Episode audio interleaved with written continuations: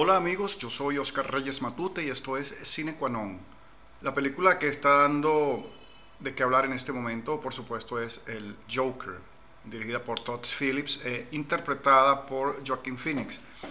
Ayer pude verla luego de correr de un cine a otro en Caracas, del trasnocho al Tolón, y finalmente, bueno, mi amiga y yo conseguimos un par de entradas y la disfrutamos con todo y tostoncitos y galletas, como manda la ley. ¿Cuál es mi opinión en torno a esta película, la actuación y toda la polémica que se ha desatado? Yo creo que el Joker no va para el baile. La actuación de Joaquin Phoenix, sí, monstruosa, colosal y seguramente estará por lo menos nominada y muy probablemente ganará el Oscar a la actuación del año, pues. Pero la película no creo que esté nominada a muchas categorías porque en realidad uno no va a ver una película sobre el guasón, sino uno va a ver actuar a Joaquín Phoenix. Y todo lo demás es subsidiario, es flojo, de manera que, aparte de la interpretación monstruosa de este gran actor, la película cojea en todos los demás rubros en los que tú dices esto es una producción cinematográfica, esto es una obra visual, esto es un film.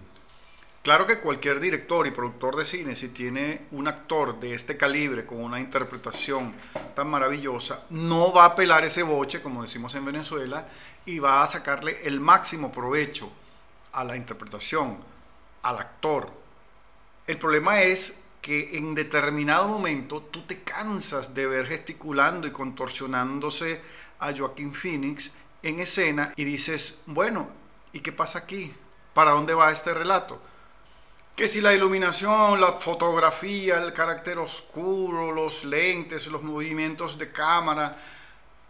Oye, eso hoy en día es normal en Hollywood y con ese presupuesto, si tú no haces un trabajo de esa calidad profesional, mira, retírate.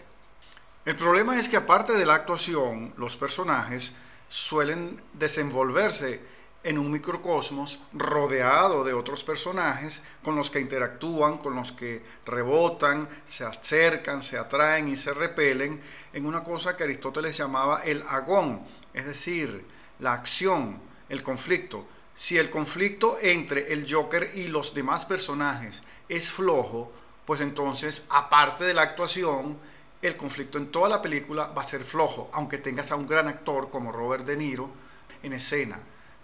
Y todos los personajes, aparte de Joaquin Phoenix y el Joker, son absolutamente flojos. No pintan mucho en la película. Críticos, aprendices de filósofos y espontáneos en las redes sociales están publicando posts interesantes donde le buscan una significación semántica, política, psicológica profunda al drama del Joker, pero por supuesto, a mi juicio, es algo muy simple es un ser resentido porque lo han maltratado. Eso no tiene nada de nuevo, ni tiene nada de extraordinario. Eso pasa cada rato. Y que el tipo se convierta en un temible delincuente a partir de eso, pues me parece una buena excusa cinematográfica. Ahora vas a pasar más de una hora viendo contorsionarse a Joaquin Phoenix, viendo sus ojos, sus expresiones faciales, su expresión corporal increíble de deformación en el método, lo cual es como too much, es como mucho, ¿no? Y a partir de la hora y 10, la hora y 20 es que van a empezar a hilarse los conflictos con la familia de Batman, con Bruce Wayne. Van a empezar a hilarse profundamente los orígenes psicológicos de la condición del Joker. Y entonces como que si es a partir de allí cuando la película arranca, pero tarde piaste, pajarito, ya has desperdiciado una hora y veinte. Y entonces eso hace que aunque el final no es malo y la película empieza más o menos a remontar la cuesta, pues el motor está cansado, recalentado y la película se cae. Por eso yo diría que Joaquin Phoenix con toda seguridad va a ganar el Oscar, pero eso no es vinculante con la película en su totalidad, con la película como producto integral. No estamos delante de un guion de factura extraordinaria no estamos ante una dirección monumental porque simplemente la dirección la ha hecho Joaquin Phoenix sobre sí mismo.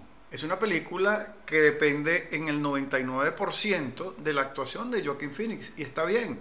Pero entonces, no digamos, vamos a ver una película, vamos a ver el Joker, sino vamos a ver a Joaquin Phoenix actuando.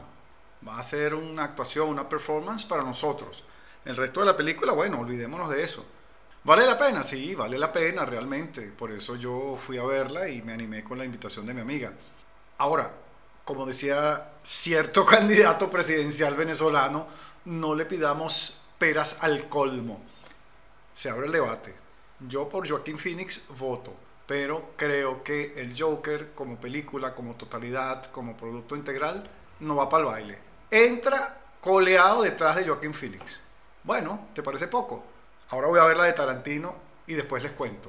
Aunque en el camino les prometo que les voy a comentar la película Yesterday, que también está más o menos reciente en cartelera aquí en Venezuela, aunque en el resto del mundo se lanzó a principios del verano, por ahí por junio, julio. Gracias por estar pendientes de este podcast y nos oímos en un próximo Cine.